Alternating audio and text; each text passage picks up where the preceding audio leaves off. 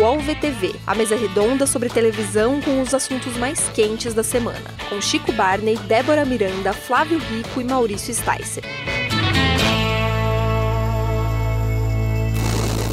Olá, eu sou Maurício Sticer e está começando mais um podcast UOL VTV, com a presença sempre animada e feliz de Flávio Rico. Olá. Débora Miranda. Olá! E Chico Barney. Satisfação revê-los. Um dia bem frio em São Paulo, anunciando que será um, que o inverno que virá. Nós temos uma pauta quente para aquecer o ouvido e o coração do nosso espectador ouvinte. Vamos falar, é, começar falando sobre é, agitação nos canais de notícia 24 horas, que estão a mil, especialmente é, Globo News e CNN Brasil, por causa dos acontecimentos. Vamos também falar de uma disputa muito interessante que está ocorrendo entre Record e SBT pela vice-liderança da audiência na TV aberta e de assuntos correlatos, como a saída de Reinaldo Gotino da CNN, a situação de Geraldo Luiz na Record e também a volta das novelas da Globo, que já se começa a ensaiar o plano de como vai se dar essa retomada. É, vamos abrir então a nossa conversa é, falando desse final de semana é, que foi muito agitado no, no, no, campo da TV Paga, na disputa entre é, Globo News e CNN Brasil pela cobertura, para a cobertura dos acontecimentos. O Brasil está num momento que todo domingo tem muita notícia, jornalista não tem mais plantão, né? virou um inferno a vida de jornalista. E nesse domingo aconteceu, enfim, a teve manifestações é, em São Brasília, em São Paulo e no Rio. As de São Paulo e do Rio tiveram cenas de violência e é, as duas emissoras se desdobraram aí na cobertura. Porém, à noite, no final da noite, e fora ainda isso, estavam acontecendo grandes manifestações nos Estados Unidos. Né, por um problema é, grave que aconteceu lá de racismo, de morte de um homem negro por um policial branco e à noite é, a CNN Brasil entrou com uma programação gelada e isso causou enorme é, é, agitação e ela tomou uma surra de audiência, né? É, Flávio até escreveu, acho que foi ontem, na segunda-feira, sobre a mudança que a CNN fez por causa disso, né, na sua programação, né? Exato. Mas você salientou um ponto aí que eu bato nessa tecla há muito tempo. Você está dizendo que nós, todos jornalistas, passamos a trabalhar agora todos os dias, inclusive sábado e domingo. Né? Ah, ainda bem que nós estamos todos recolhidos e, e procurando fazer isso da melhor maneira possível. Mas uma coisa que eu sempre disse, que eu sempre estranhei, é porque algumas emissoras abertas, por exemplo, eh, se recusam a ter telejornais nos domingos. A Rede TV, por exemplo, ela, ela exibe o Rede TV News no sábado à noite, termina às oito e meia da noite, e só volta a ter jornalismo na segunda-feira à noite, às sete e meia da noite. Quer dizer, ela fica dois dias sem falar nada, parece que o mundo parou. A Bandeirantes é a mesma coisa. No, no sábado ela tem o Jornal da Band, que se encerra aí às oito e meia da noite, e só na segunda-feira, madrugada de domingo para segunda, que ela volta a ter notícia. Domingo não tem. Sabe? Claro que hoje nós temos os jornais, os canais de notícia que atendem à nossa expectativa. A, a Globo News saiu em Ibope agora, fechou novamente em primeiro lugar no mês de maio. A CNN caiu algumas posições e, e eu só eu, eu vibro muito com o trabalho, por exemplo, que esse pessoal está fazendo nos Estados Unidos. Para mim parece que eles estão na Avenida Paulista. Na segunda-feira o Trump sai da Casa Branca e vai se põe a andar na rua, vai parar na porta de uma igreja que foi atacada pelos manifestantes e os, os, os cinegrafistas ali atrás mostrando e tal, os repórteres da, da, da, da Globo News entrando junto com os manifestantes, andando pelas ruas, junto com os manifestantes, parecia a Avenida São João, né? manifestações, o, o trabalho parece estar acontecendo tudo aqui, eles estão fazendo tudo aqui sabe? Louvável o trabalho desses repórteres que estão lá, estão botando a cara na rua, estão fazendo um trabalho que atende inteiramente a nossa expectativa. Fiquei um pouco decepcionado na cobertura de domingo, aqui na Paulista, por acaso, entendeu? Houve, as imagens foram geradas, tanto por o CNN como por Globo News, só que na hora de ouvir o, o, os deputados, eu acho que tem que haver um certo equilíbrio entendeu? Teve um repórter da Globo News, eu não, lamentavelmente não lembro o nome dele agora, ele estava do lado da polícia, parecia que ele estava com medo de entrar no meio da questão, sabe? Se colocando como um, como um PM ali. E, nada, ele é repórter, ele é jornalista, ele tem que falar das, dos dois lados, o que está acontecendo ali, entendeu? Então, essa, essa cobertura de domingo me deixou um pouquinho, sabe, insatisfeito. Poderia ter sido melhor. O, a Globo News no domingo foi muito interessante isso que o Flávio falou, porque na, na transmissão ali daquela briga de, de polícia, manifestantes que, que aconteceu, a Globo News tinha meio que três narrativas paralelas acontecendo. Tinha análise ali da Natuzaneri e acho que da Júlia do Alibe questionando até o secretário de, de, de Segurança de, de, São Paulo, tudo, fazendo perguntas muito relevantes, muito cabíveis a respeito do estopim, de como tinha começado aquilo. Só que na paralela estava rolando a, a, transmissão ao vivo ali do, do repórter na, na, própria avenida, que a gente via que era um negócio meio desconectado da realidade até assim. Eu até fiquei meio preocupado porque não fazia sentido ele falando que, que os policiais estavam é, é, enfim, se defendendo do ataque cruel ali dos manifestantes que estavam tomando porrada no final das contas. Então isso foi, foi meio esquisito, porque o que estava rolando no estúdio e o que estava rolando com um dos enviados especiais lá diretamente da Paulista foi ficou um pouco desconexo. Isso foi, foi curioso isso. O repórter que vocês dois mencionaram, que causou bastante polêmica, é o Gabriel Prado. Gabriel era o repórter que estava que tava no, no, no na rua ali, né? Estava na calçada ali, fazendo a cobertura quente. Desculpe, Débora, eu achei que você ia falar, eu te interrompi, mas eu queria só Não, sublinhar eu... como a gente. Eu vi que estão mencionando ele, era queria dar o nome do repórter. É, eu vim acompanhando desde sábado, eu passei quase o dia todo assistindo e à noite também, até bem de madrugada, assim, até por causa das manifestações nos Estados Unidos também. É, eu, eu criei muita expectativa com relação à CNN, porque eu zapiei muito entre a CNN Brasil e a CNN americana, né, para ver o material e tudo. É, e, e, eu achei que a Globo News foi mais ágil, assim, nesse momento, assim. É, muitos repórteres na rua, com celular, transmitindo, porque até, enfim, se espalhou pelos Estados Unidos inteiro, foi uma coisa que foi, de fato, difícil de, de cobrir acompanhar em tempo real ali. E mesmo em Nova York, muitos pontos acontecendo, né, que é onde, teoricamente, ficam os, os, os correspondentes. É, normalmente há mais correspondentes ali, ou em Washington, enfim, nessas, nessas cidades mais, mais que são chaves ali para cobertura, né? E eu achei que a Globo News foi muito agilizada, assim. É, tinha muitas pessoas, repórteres em vários pontos da cidade, com celular, transmitindo ao vivo, do meio da manifestação, é, eu achei que foi muito legal. E a, e a, CNN, por outro lado, eu fiquei esperando muito.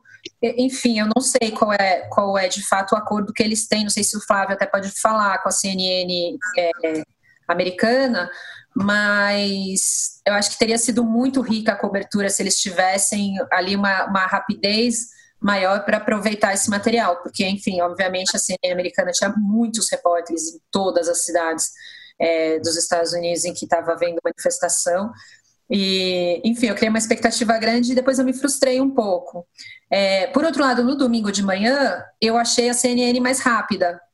É, Logo cedo já tinha, já tinha uma repórter ali no Vão Livre do MASP, já, assim, obviamente não, não sabendo é, no que ia dar aquilo, mas já noticiando a chegada dos manifestantes e tal. Então... É porque então dormiram cedo, aí foram cedo para Paulista. Talvez tenha sido isso. É, não, mas... Embaixo do MASP também embaixo do mastro também é o quintal da CNN. É quase a redação, né? É verdade. É, então, eu, eu achei nesse momento a, a CNN mais agilizada.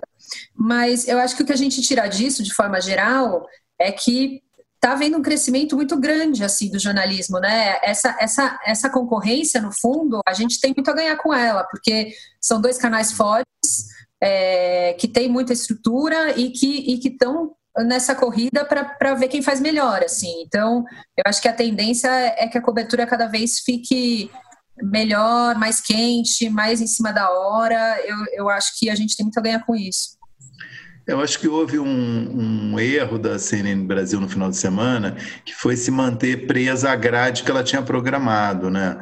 Eu acho que um canal de notícias, qualquer canal, né, é, num momento é, extraordinário, tem que abrir mão de coisas programadas e, e se adaptar e tentar ter jogo de cintura para se adaptar à situação, né? Então, o que aconteceu e que gerou muitas críticas, tanto no sábado quanto no domingo, porque essas manifestações nos Estados Unidos estão correndo à noite, né? várias dessas manifestações. E a CNN, com uma grade muito fixa, largou a mão e foi exibir os, programas frios que ela costuma exibir no final da noite, coisas inclusive da TV americana.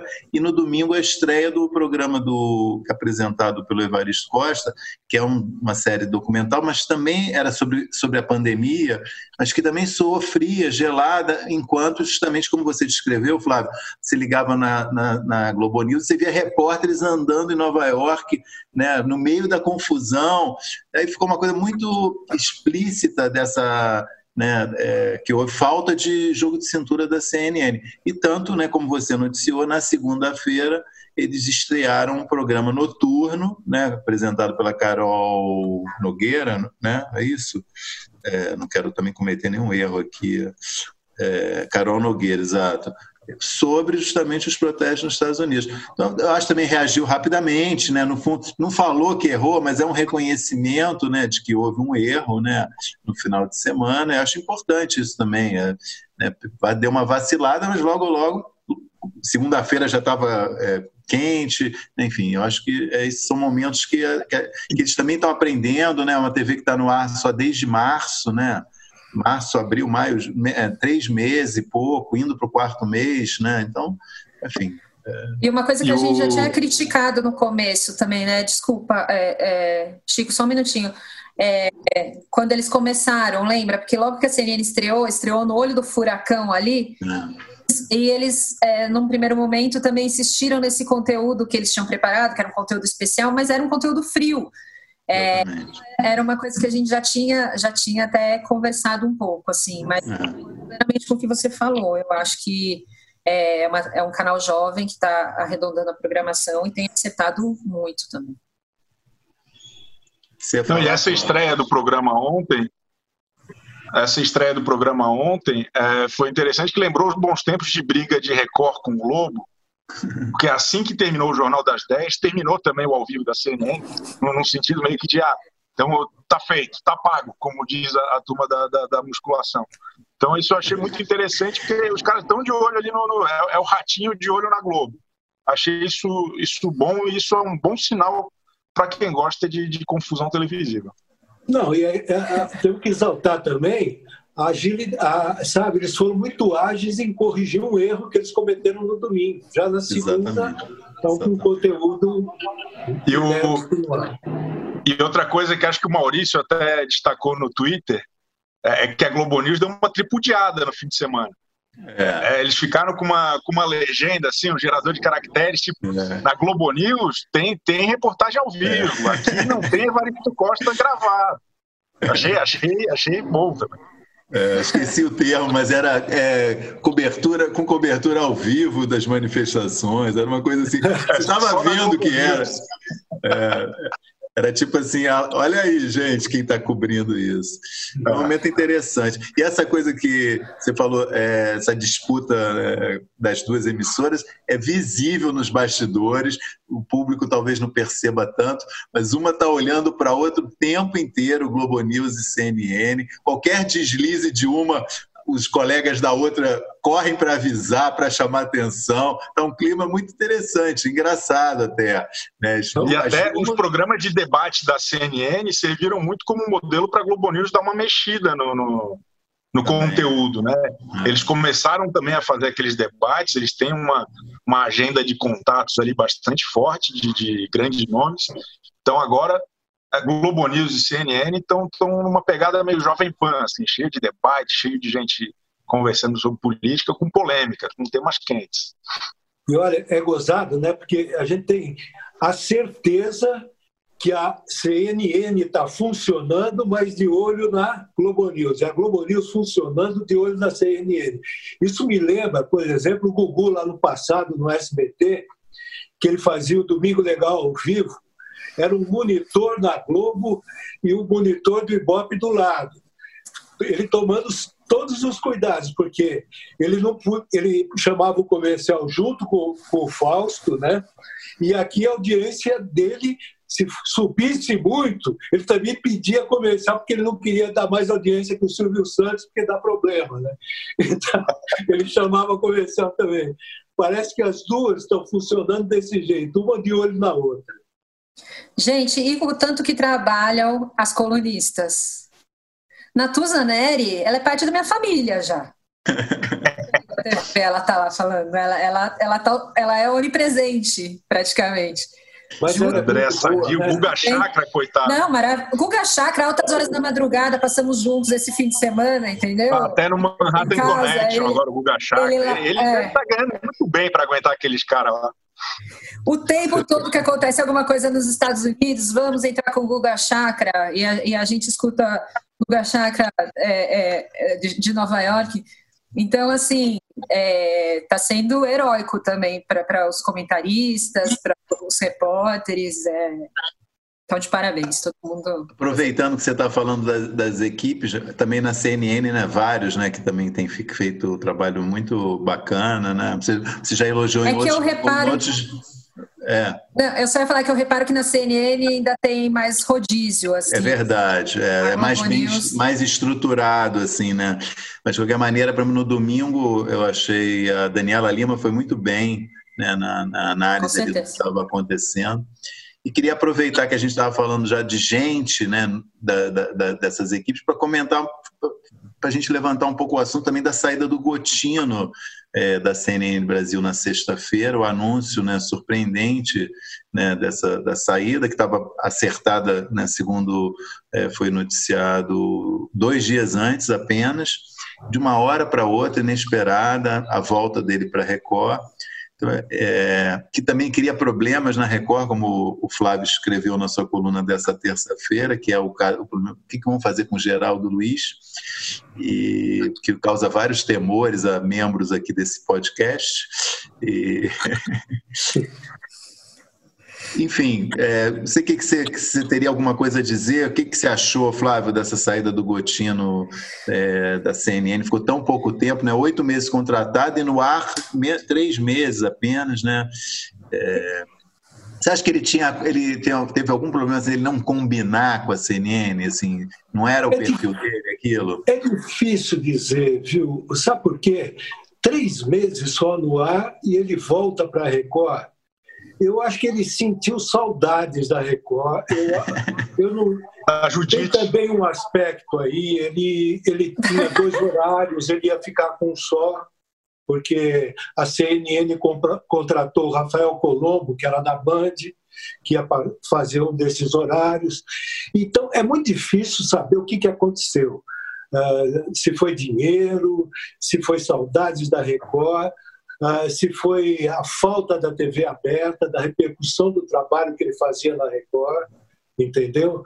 Ah, agora, o que me chama a atenção é que ele volta para o programa que tinha um dono. Até então tinha um dono, que era o Geraldo Luiz. Ele, ele por acaso não está no ar porque ele está confinado, tem problemas de saúde, é do grupo de risco, não está apresentando o programa. E o Geraldo vai ficar sem programa e provavelmente sem contrato, porque termina em setembro o contrato dele com a Record. Então, o que vai ser do Geraldo Luiz é a pergunta em questão. Para onde ele vai? Será que ele vai, será que ele vai voltar a fazer, ou fará aquele programa que a Record queria fazer todo dia à noite? Eu não sei se eu sumi, mas é que estão ligando aqui. Você sumiu. Sumiu, Flávio. É o terreno, estão querendo vender o terreno de novo. Não, é a Maísa do, S, da, da, do SBT que vocês conhecem, ligando. o Flávio, eu tenho só uma informação sobre o, o, Geraldo que eu posso dar, porque ontem eu assisti uma live no Instagram que ele estava patrocinando, apresentando. O Geraldo está de barba, de cavanhaque, assim. Essa é a única novidade que eu sei do Geraldo. E achei surpreendente. O Geraldo nunca tinha visto ele de uma barbicha aqui, assim. Estava tranquilo ontem na live, assim. Estava falando com um cara de, de um circo, ele estava entrevistando o cara. E achei que ele estava de boas, como dizem os Mas... jovens. Mas o Geraldo é um, o Geraldo é um cara sossegado, e é mesmo. É, a característica dele mesmo é esse sossego. Ele antes, assim que aquele domingo show terminou, a proposta da Record para ele era fazer um programa toda noite para bater de frente com o Ratinho. E o Geraldo, alegando problemas de saúde, falou que ele não preferia não fazer, que era muito arriscado para ele, o trabalho todo dia e tal, no ar todo dia. Aí caiu o balanço geral. Né? Com a saída do Gotino, teve o convite ao César Filho, que acabou não acertando, sobrou para o Geraldo o balanço geral. Sobrou para o Geraldo o balanço geral. É gozado isso. Agora, a dúvida: renova o contrato? Não sei. Vai para a noite? Também não sei. Ou vai para um daqueles telejornais de manhã da Record que estão ainda patinando da audiência. Certeza não tenho. Mas a questão com essa volta do Gotino é o que será do Geraldo. Mas acho que a, a volta do Gotino tem a ver também é, com a audiência do Balanço Geral, né? Que ganhava da Globo sistematicamente até pouco tempo atrás, e aí por uma questão até de maior relevância do jornal hoje, a triste saída do Ardo se joga, a Globo voltou a liderar no horário depois de muitos anos, né? Então não sei se tem aí Tudo também bem. alguma esperança de que a presença do Gotino ajude a trazer um público que estava afastado de volta, imagino eu. Pode ser que sim, pode ser que não. No meu entender, a audiência do Balanço Geral se deve a Fabiola é na hora da venenosa ali que ela faz toda a diferença de audiência, entendeu? Tanto faz, eu acho, Gotino ou Geraldo. Pode ser que o Gotino levante mais a bola ou melhor é. a bola para a Fabiola do que o Geraldo, sei lá. Eu, eu acho que o Gotino, eu particularmente acho que o Gotino tem mais química com a Fabiola do que com o Caio Coppola. Então acho que tá, tá, tá de boa. Ah, aí, aí eu também tenho certeza que sim. Eu, é, eu ia falar isso, eu acho ele, ele é um cara que é muito querido, assim, né? Eu acho por, por ele é ótimo. Passa, onde ele trabalha, as pessoas. Eu só escuto coisas boas a respeito dele, assim, mas. É, e na CNN ele teve só aquele episódio, né, que a gente até comentou, de interromper e tal. Quem era? Era a Gabriela. Gabriela. Gabriela, Gabriela acho que foi. Num debate. É, foi. Ela estourou de, de, de fato. É. Mas eu acho que ele estava fazendo um bom trabalho. Agora, de fato, são dois perfis bastante distintos, né? Apresentar um jornal na CNN e o balanço é, na Record, assim. Eu acho que tem. Ele com certeza deve ter feito uma análise com relação a isso. Eu ouvi dizer de fontes bem rádio peão, assim, que não, não é nada confiável, mas que a grana era pesadésima, assim. Mas, obviamente, ele deve ter avaliado a carreira dele também, né? Assim, acho que talvez ele chegou a esse mesmo raciocínio que o Chico fez. Meu perfil é mais esse, combino mais com esse tipo de programa, enfim. Eu acho, eu acho esse ponto essencial mesmo, porque é. o canal de notícias é diferente mesmo né, da, da TV aberta, né? Quer dizer, é um, é o, não, tem um, não tem nenhum leitor de notícias, né? Se você olhar bem, né, o perfil dos apresentadores, nenhum é aquele é leitor de teleprompter, né? É um, é um tipo de, de apresentador que está sempre contextualizando a notícia, às vezes não está nem opinando, mas está é, recheando ela com comentando dando contexto. Mesmo. É, e eu acho, eu, eu acho que ele não dava vontade ali nesse, nesse, é. nessa posição. Acho que o, a abordagem popular em um canal a cabo de notícias é muito diferente da abordagem popular da Record. Exato. Eu acho que o Botino é hoje o, o, melhor expoente dessa linguagem popular de TV aberta. Assim, acho que ele faz muito bem esse trabalho. É, tanto naquela notícia mais pesada, policial ou de serviço, quanto na, na brincadeira de fofoca com a, com a Fabiola Heibert e com o Lombardi. É Lombardi? É Lombardi. Lombardi. E, e acho que o popular numa Globo News é a Cristiane Pelágio, é o. É o. Maria sabe, Beltrão. É, é, é a, Beltrão, é uma outra. É popular, né? É, é, de certa forma contextualizando, explicando, né, mais leve e tal, mas é diferente, é, é, outro, é outra pegada, totalmente diferente. Bom, antes da gente mudar de canal, queria falar duas coisas. Primeiro, que agora, depois desse comentário do, do Flávio, a Fabiola vai ter que falar da gente no programa dela. É, é obrigação de mandar o público dela ouvir o nosso podcast. Foi merecido, que diga-se, merecido o elogio que você fez a ela. Merecidíssimo. Mas antes da gente mudar de canal, eu queria pedir para quem está nos ouvindo ou nos assistindo é, que ouça, quem ouve a gente nos distribuidores de podcast, para assinar o nosso programa. Ah, você pode assinar o UOL-VTB no Spotify, na Apple Podcasts, no Google Podcast, ou no lugar onde for o seu favorito, que isso é importante para a gente, tá? E agora eu queria pedir, vamos mudar O importante é assistir a gente, né?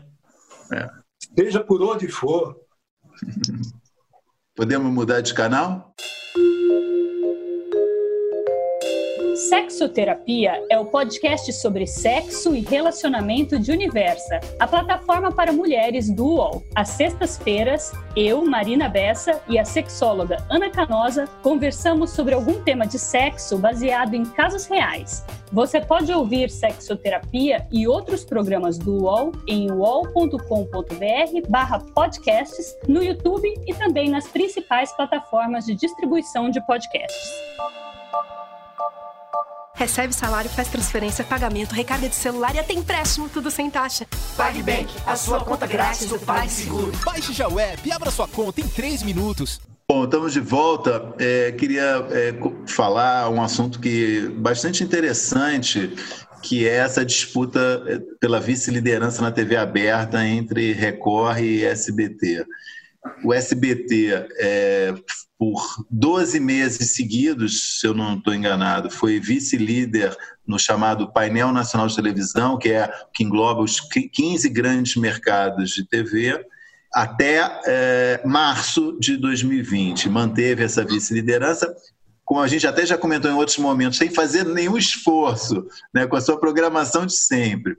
Porém, em abril e em maio, a Record reconquistou a vice-liderança, apertado né, por décimos, mas pode encher o peito o suficiente para ela poder encher o peito e dizer que é, é vice-líder de audiência. Acho um fenômeno bastante interessante. É, o Flávio tinha registrado isso, né, esse segundo é, essa segunda segundo mês né, que a Record é, é vice-líder, acho que o primeiro mês o Feltrin tinha registrado, e que é, eu, eu, pessoalmente, antes de passar a palavra para o Flávio, quero dizer que eu festejo isso, porque eu acho que a Record está se mexendo muito mais que o SBT nesse momento. Né? Acho que premia uma emissora que está é, buscando isso mais do que a sua concorrente. Não sei se você concorda, Flávio. Só uma coisinha, aquele detalhe de eu ter escurecido aqui foi reclamação do SBT que ia chegar a mim, porque desde cedo eu estou ouvindo essa reclamação. Eu coloquei desde semana passada o seguinte: uh, é, é, simples coincidência. A Record assumiu a segunda posição a partir do momento que o Silvio Santos teve que ficar confinado em casa e mexer mais na programação do SBT.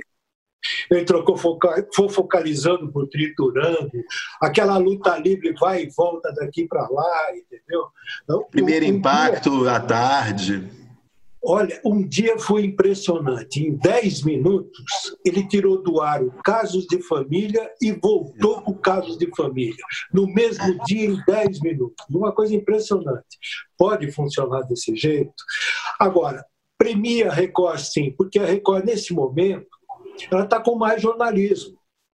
Há um interesse maior em notícia. O SBT ele tem aquele jornalismo de brincadeira de manhã que não dá para levar a sério, e tem só uma hora do SBT Brasil. Enquanto a Record tem uma carga jornalística muito importante, conta ponto nesse momento. Apesar da Record, de madrugada, ter quatro horas da igreja que não pontua ela patina ali. Então, a, a, a, a, competição, programação contra programação, tirando a igreja do lado, a Record está mais distante. Entendeu? Ela está com uma diferença muito maior no ar. Não tivesse a igreja, ela estava disparada ali no segundo lugar. E premia realmente um momento de maior investimento na programação, maior investimento na produção, mesmo cometendo ainda alguns errinhos, como aquele negócio de troca programa, lança programa, tira de dia, põe de... que isso não funciona em televisão. Já dizia o sábio Boni lá atrás, televisão é hábito. Tem que fazer o telespectador se acostumar em ver aquele programa naquele momento, naquele horário, naquele canal. Né? As mudanças que o SBT faz, o Silvio Santos, como diretor de programação do, de qualquer outra emissora, ele já tinha sido mandado embora há muito tempo. É que o SBT é dele ele erra à vontade, entendeu? E não acontece nada. Mas ele, como diretor de programação, ele é um excelente animador. E o, o que é mais interessante é que, teoricamente, o SBT seria o menos afetado pela pandemia, porque quase não tem coisa nova. É, é, é a novela está no ar há 12 anos, o resto é reprise de novela mexicana, é, é, não tem muita novidade ali que, ah, não, tivemos que pausar a produção. Se colocar ali um monte de reprise de Silvio Santos, de Ratinho, muita gente nem percebe que é reprise, porque é sempre igual. Então, me causa espanto essa queda do SBT. Realmente são esses é, é, Silvio Santos brincando de TV, né, como vocês, falam sempre. E, e, me causa espanto, até, até porque a Record, é, eu não classificaria como errinhos. Eu acho que tem erros graves. Assim, a escolha das novelas da Record é um escândalo. É, a, a, o que, que a Globo fez para escolher a, novela das sete, das oito, das nove? Ela pegou as maiores audiências recentes e reprisou. Né? É, é, o, é o lógico. Eu, que não sou o cara mais brilhante do mundo, eu pensaria nisso também. O que, que a Record faz? Pega um fracasso monumental como o Apocalipse, que não só foi um fracasso, como ainda é um negócio baixo astral nesse momento em que o mundo está de fato acabando, ele é, podia estar tá melhor, né? Reprisa aquela novela do Marcelo Serrado de 2005, reprisa o, a do Moisés pela milésima vez, sei lá. Mas acho que é, tem erros aí é. até dantescos que ainda assim está se dando bem. Que bom. Eu não me conformo com o apocalipse, eu quero dizer isso. Eu acho que não tem uma coisa mais de mau gosto do que nessa época da vida tá passando apocalipse numa TV, gente. Não tem. É, é, descolado da, da realidade, sei lá, não me conformo. Agora, o que eu acho, eu concordo com o Chico, não vejo, não vejo pequenos erros e nem muita, muita muita qualidade, assim. Eu acho que no fundo tá, ganhou quem está fazendo alguma coisa, porque o SBT saiu de férias em dezembro, sei lá, em janeiro, começou a reprise e continuou de férias até agora. Estamos em junho e eles ainda estão lá do mesmo jeito, né? É, nunca voltou, continuou a programação muito parada, estagnada. O jornalismo, quando tenta fazer alguma coisa, sempre acaba vitimado por, por, por, essas alterações de humor aí. Então, é, no fundo, ganhou quem está quem tá fazendo TV. Acho que tem erros graves na Record, tem, mas é quem está fazendo alguma coisa ainda, né? Entre esses dois canais, obviamente. O SBT voltou agora, começou a estar com programas novos, o De Noite, do Danilo Gentili, né? É, foi essa semana, né? E eu acho que o Ratinho também agora está com um programa, está retomando com um programa. O, acho que o Portioli está com algumas coisas novas também. O Portioli sobre... tem uns trechos inéditos. É, é. Tanto gravações em estúdio, quanto coisas que, o, que ele está produzindo em casa. Assim, é, é bacana o movimento. É, é, e também estão reprisando aquelas coisas clássicas, né? Chaveco, passo a repasse.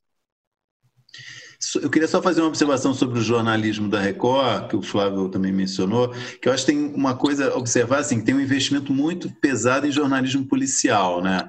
Quer dizer, o Cidade Sim. Alerta fica horas à tarde, é, levanta muito a audiência da Record, e ela emenda com o, o, Jornal da Record, ou a Cidade Alerta emenda com o Jornal da Record e continua. O Jornal da Record tem, eu acho, uma duração de uma hora também, um pouco menos.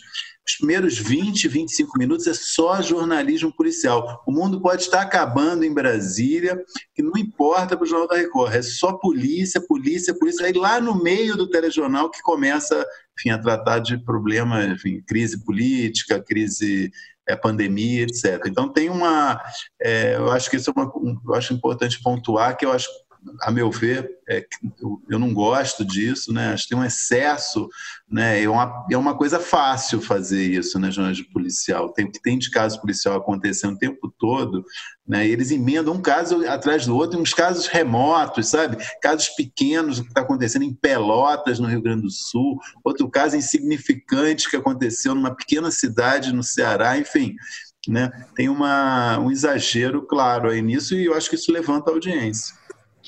E não enche Mas... o bolso, né? Porque é, é o tipo é, de programa que acaba tendo patrocínios mais tímidos aí, né? Ajuda a ter uma média melhor na hora de vender o PPT na agência, mas é. é, aí a, o financiamento maior vai para esse trecho mais premium aí de, de, de Jornal da Record. Hum. Flávio, um último assunto que a gente tinha combinado de conversar, que você teria poderia contar algumas novidades aí sobre uma coisa que muita gente pergunta, muita gente está ansiosa, que, são a, que é a volta das novelas da Globo. Já está um, é um, uma coisa um pouquinho mais clara sobre isso. Perfeito. Na sexta-feira passada, o Jorge Nóbrega, que é vice-presidente da Globo, ele fez uma videoconferência com todos os funcionários da TV Globo, colocando colocando a TV Globo no momento atual, o que está acontecendo, quais os planos para daqui em diante. Então, a, a Globo pretende voltar, primeiro com Amor de Mãe, em julho, começa a produção, trabalha na primeira quinzena, gravações na segunda quinzena já de julho, para a novela voltar com capítulos inéditos na segunda parte dela, em setembro. Mas alguns cuidados serão observados nessa volta das gravações, porque nós ainda estaremos com vivendo a, a, pandemia. Então, troca de roupas serão diminuídas, haverá, haverá um maior cuidado com o negócio de maquiagem. Ah, a gravação ela vai obedecer roteiros mais ah, estabelecidos com os núcleos uh, vão gravar no, em horários e dias diferentes. Quer dizer, vai dar um trabalho maior para aquele para o autor, para o próprio pessoal que, que, que faz o roteiro, para fazer estabelecer essas gravações, entendeu? E depois vai ter que juntar tudo na edição para colocar no ar em, em, em setembro. Eu acho que a Globo está dando esse tempo para poder se acostumar a uma nova linha de trabalho, uma coisa que ela ainda não conhece, ela vai colocar em prática agora, sabe? Uh, os atores uh, contracenando com certo cuidado e tal, e das novelas, esse assunto coronavírus, em algumas será colocado e outras não. Eu queria lembrar que nessa segunda-feira o, o, Daniel Castro, no Notícias da TV, entrevistou um importante executivo da Globo da área é, financeira que confirmou que vai haver cortes agora no mês de junho na Globo, né? Então isso também nesse meio desse processo, eu imagino que esse vai ser um mês com notícias ruins é, de enfim, desligamentos, encerramentos de contrato, etc. E, ao mesmo tempo, com essa ambição de retomada de produção, né? É uma eu, eu, eu acho que isso aí faz parte da unificação da Globo, do Grupo Globo, entendeu? A Bandeirantes, em proporção menor, que ela também está ah, tá, tá sofrendo um processo de unificação, as várias TVs, as rádios todas, ela também vai sofrer um enxugamento natural a partir desses próximos meses. Eu, eu acho que é, é ruim, né? porque muitas pessoas podem perder o emprego, mas é uma outra realidade que está por aí. É, e a volta está programada para ser uma volta bem é, com, com poucas pessoas trabalhando junto ainda, né, com um enxugamento grande da equipe, né? Eles não vão decidir todo mundo vai voltar e aí todo mundo aquela estrutura gigante que antes havia para a gravação dos capítulos é, ser retomada, assim, é, até onde eu sei.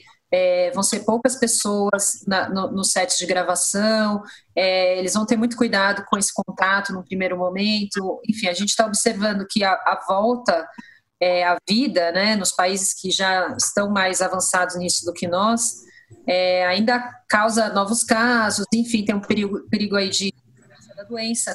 Então, é importante ter um, um cuidado nessa hora de, de, voltar todo mundo ao trabalho. E a Globo está muito preocupada é. com isso, assim. Então, eu tinha, eu tinha esquecido de colocar, serão menos externas, inclusive.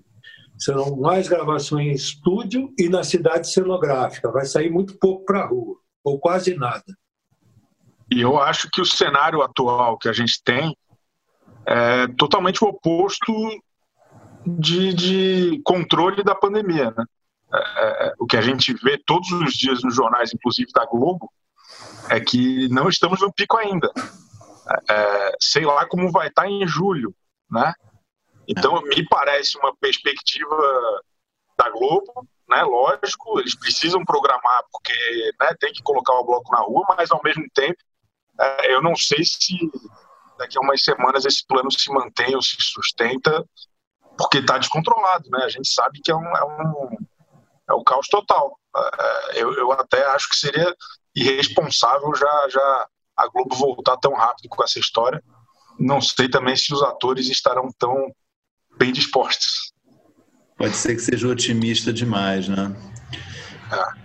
Bom, vamos então caminhar para a parte final do nosso podcast, falar dos melhores e piores da semana, começando com os melhores da semana. Flávio, seu destaque positivo. Débora. Débora. Débora! Seu destaque positivo. Flávio já fugiu da raia. Débora, é, seu destaque positivo. Gente, eu amei no final de semana a cobertura do lançamento do foguete.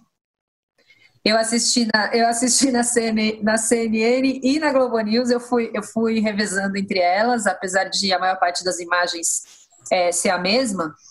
É, embora eu acho que faltou um pouco de informação ali para quem estava comentando ao vivo, assim, eu fiquei com várias dúvidas. Nossa, mas onde ele está indo? O que, que, ele vai fazer? E blá, blá, blá.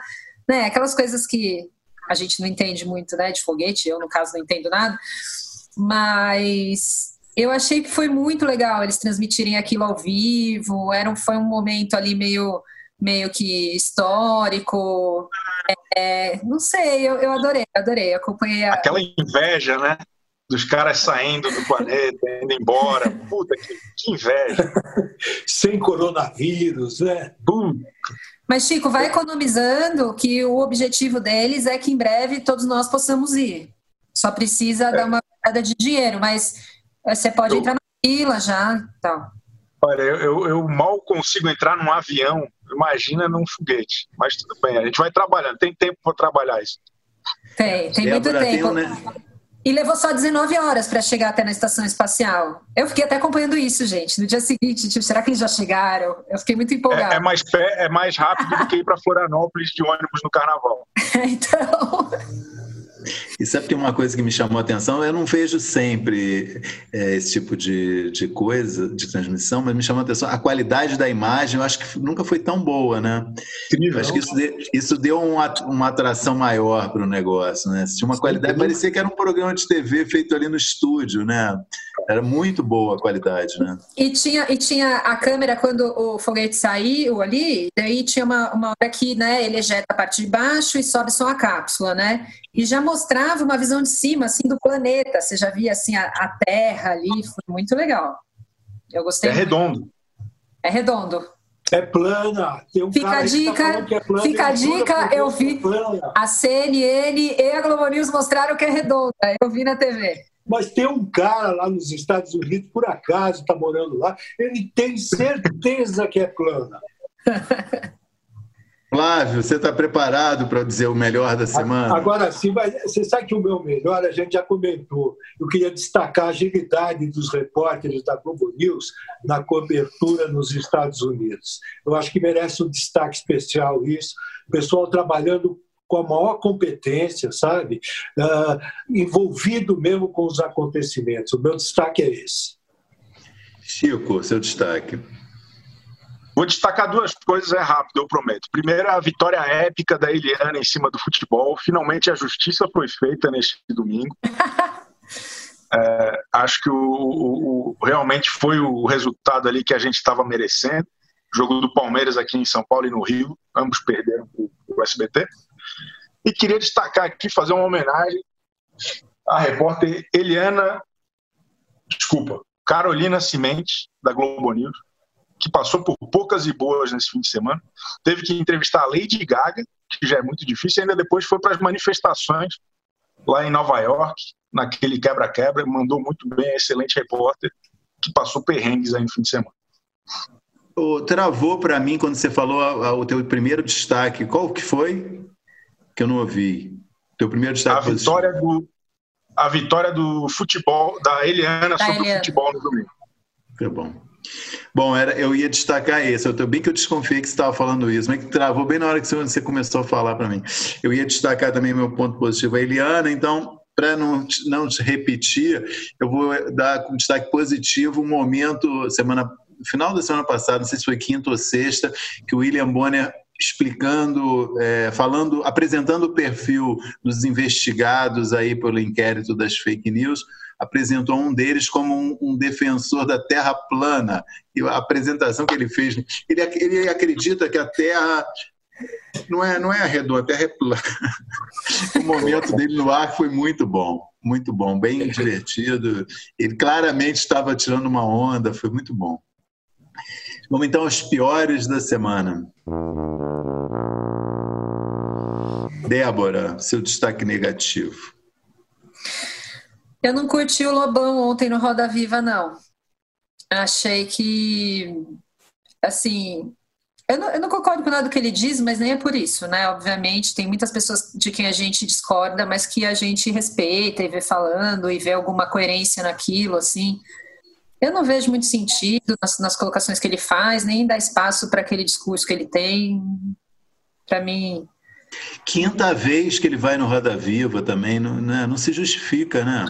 Eu não sabia desse dado, foi dado logo no início do programa, é a quinta vez que o Lobão vai no Roda Viva, pelo amor de Deus. É, não, a, é o meu ponto negativo também, e, e até estou escrevendo hoje no, no, na minha coluna, o país nessa situação e o Roda Viva entrevistando o Lobão não faz o menor sentido. Acho que é de uma irrelevância que não combina com o que está sendo construído no programa nesses últimos meses. É, é, desde que a Daniela Lima assumiu e depois a, a Vera Magalhães, acho que foi completamente anacrônico. É, é, simplesmente porque não faz sentido mesmo. O que, que o Lobão acrescenta, não por concordar ou por discordar, é, enfim, que voz é essa que ele tem, sabe? É, ele é um cara que é uma figura pitoresca como o Serginho Rondiakov, como o Felipe Dilon, só que tratado com uma, uma generosidade por parte da imprensa, como se ele fosse o FHC. Assim, eu não, não consigo entender. Eu me coloco do lado de vocês, mas o meu voto negativo é para o futebol na Globo de domingo. Aquilo está derrubando a programação. Reprise de jogo velho, não tem nada a ver. Deixa nos canais fechados.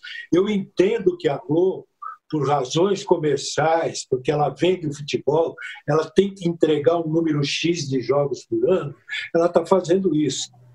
Só que, para o telespectador, isso não significa nada. Tanto é que nós vimos a audiência desastrosa de domingo. Não vai melhorar. Jogo velho é jogo velho. O Sport TV está fazendo isso. Melhor deixar só lá. Mas o que, que eles poderiam é, fazer? Se, talvez um programa esportivo? um programa esportivo, uma coisa mais viva, entendeu? sabe? Uh, pô, a Globo tem uma equipe esportiva da maior qualidade. Faz uma edição 2 do esporte espetacular, ou tenta colocar o assunto futebol ali. Já voltou. Bota os caras da... famosos jogando já voltou. Eu acho que esse o próximo domingo deve ser o último, né? Que eles mostraram jogos já de três grandes clubes de São Paulo, três do Rio. Acho que no, no próximo domingo é o último. Vai mostrar no Rio é, Botafogo e Santos, que foi um a um, que o Botafogo foi campeão brasileiro. E em São Paulo vai mostrar o Santos e acho que um Santos e Corinthians, um jogo importante do Santos. É, enfim, Provavelmente então, a audiência vai ser a mais baixa. É, o problema é sério, entendeu? Porque eu, eu acho que seria mais importante para a Globo botar um programa esportivo no ar, atender os patrocinadores dela, mas fazer uma outra coisa diferente. Jogo antigo não está dando certo. Bom, meu destaque botar negativo... os famosos jogando FIFA Soccer, é, jogando videogame, chama o Neymar para desafiar a galera para jogar videogame. Sei lá, acho que ficou comprovado que existem 10 jogos de futebol para mostrar relevantes. O resto ninguém se interessa, é coisa de aficionado. Não ficou comprovado nada disso, gente. Ficou comprovadíssimo. Não ficou. Você está se referindo claramente ao jogo do Corinthians, que deu uma ótima audiência, é verdade. É.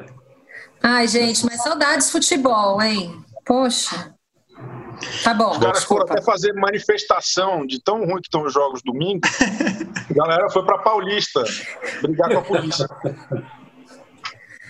Meu destaque negativo vai para um negócio que a gente já falou aqui, que foi o domingo à noite da CNN, a estreia é, mal colocada no horário do, do programa do Evaristo, né, num, num, dia ruim, enfim, foi nada contra o programa, nada contra ele, mas foi um erro de programação ali não ter tido percepção de que ninguém estava interessado em ver um documentário. Quem estava na TV paga naquela hora não estava interessado em ver um documentário né, sobre pandemia apresentado pelo Evaristo Costa. As pessoas estavam querendo notícias sobre o que, tá, que o mundo estava desabando, os Estados Unidos estava pegando fogo, enfim, esse é um erro, mas já corrigido. E vamos então à efeméride da semana com Chico Barney. Homenagem há 19 anos e 11 meses, estreava o primeiro reality show moderno da TV aberta, programa No Limite, apresentado pelo grande José Carlos Brito de Ávila Camargo, o Zeca Camargo, que encerrou aí uma importante passagem pela Globo, um dos apresentadores aí, na minha opinião, um dos grandes apresentadores do Fantástico, um cara que fez um bom trabalho no Limite, que vinha da MTV, e agora estou muito curioso para saber o que ele fará a seguir é um colunista de jornal que eu gosto muito e estava sentindo falta até dele fazer coisas mais relevantes do que aquele programa xarope de sábado de manhã da Globo. Ótimo registro, salve o Zeca Camargo. E com isso, acho que a gente encerra esse podcast. Obrigado, Flávio, Débora, Chico. Obrigado a quem nos ouve, assiste. Até a semana que vem. Tchau. Tchau. O AlvTV tem a apresentação de Chico Barney, Débora Miranda, Flávio Rico e Maurício Spicer. Edição de áudio João Pedro Pinheiro e coordenação de Débora Miranda e Juliana Carpanês.